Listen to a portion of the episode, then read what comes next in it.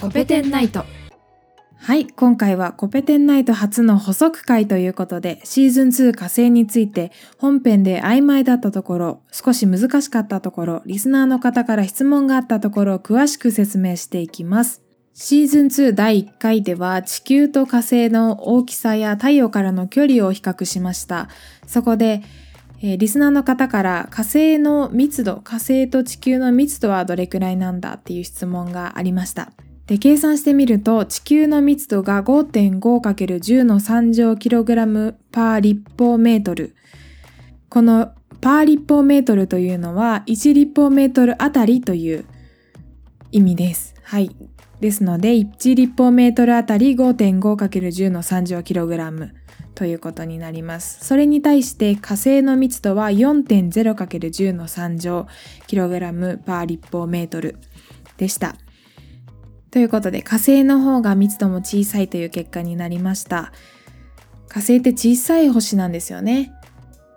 だから地球と火星って似たような星かなと思って、だいたい同じ大きさ、もしくはもう少し大きいぐらいかなって想像する方もいると思うんですけれども、火星の方が実はちっちゃいし、密度も小さいし、重力も小さいということになります。続いては、みずほが散々気になっていた惑星の色についてお話しします。第1回では火星と金星の色について言及しましたが、その後に実はみずほから水星の色はどうなの？と聞かれて、青色じゃないの？って適当に答えていたんですが、いたんですが、はい。違います。はい。あれ、水星って青だったっけ？って、なんか、そんなイメージなかったかもしれないと思って、調べ直してみたら、水星は青色ではなかったので、バッサリそこをカットして、実はアップしておりました。水星って青色なのって聞かれた時に、パッと思い浮かんだ星が、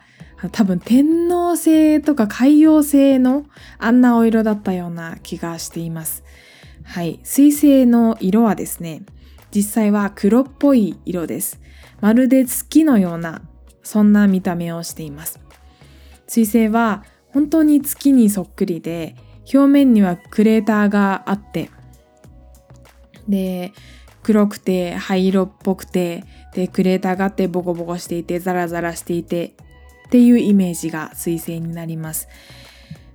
厳密には月とは異なる組成をしていて、水星の表面物質は主にナトリウムに富んだ斜長石と鉄に乏しい奇石からなっています。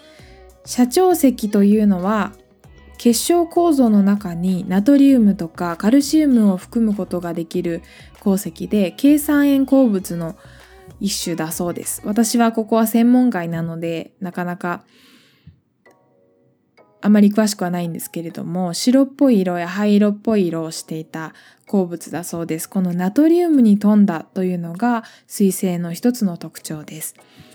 で、次の鉄に乏しい奇石ですが、奇石というのは計算塩鉱物の一つで、ナトリウム、カルシウム、鉄に富んだものなど、えっ、と、いろいろな、その、どの金属イオンがくっつくかによって種類が分かれている、そんな鉱物です。水星にある奇石というのは、鉄が少ない奇石ということで、水星は、えっ、と、水星って核が4分の3を占めている惑星なんですけれども、鉄に乏しい惑星なんですね。ということで、表面の物質にも鉄は乏しい。水星にある鉄の多くは核に吸収されてしまっているという惑星です。で、この水星なんですが、まだまだ観測データが少ない惑星なので、今後、もしかしたらその探査機が飛んで新しい発見があるかもしれないので水星もまあいろいろな謎がまだ残されている星です。でここで気になると思うんですよね。なんで水星って名前なのって黒っぽい色の星で全く水なんて表面にないのになぜ水星なのかって言われるとこの水星という名前自体が惑星探査とかが行われて惑星のことが明らかになる前に付けられた名前だからなんですね。五行思想。この世は木、火、土、金、水金っていうまあ金属？水の5つの元素から成り立つっていう考え方に基づいてこう多分惑星を一つずつ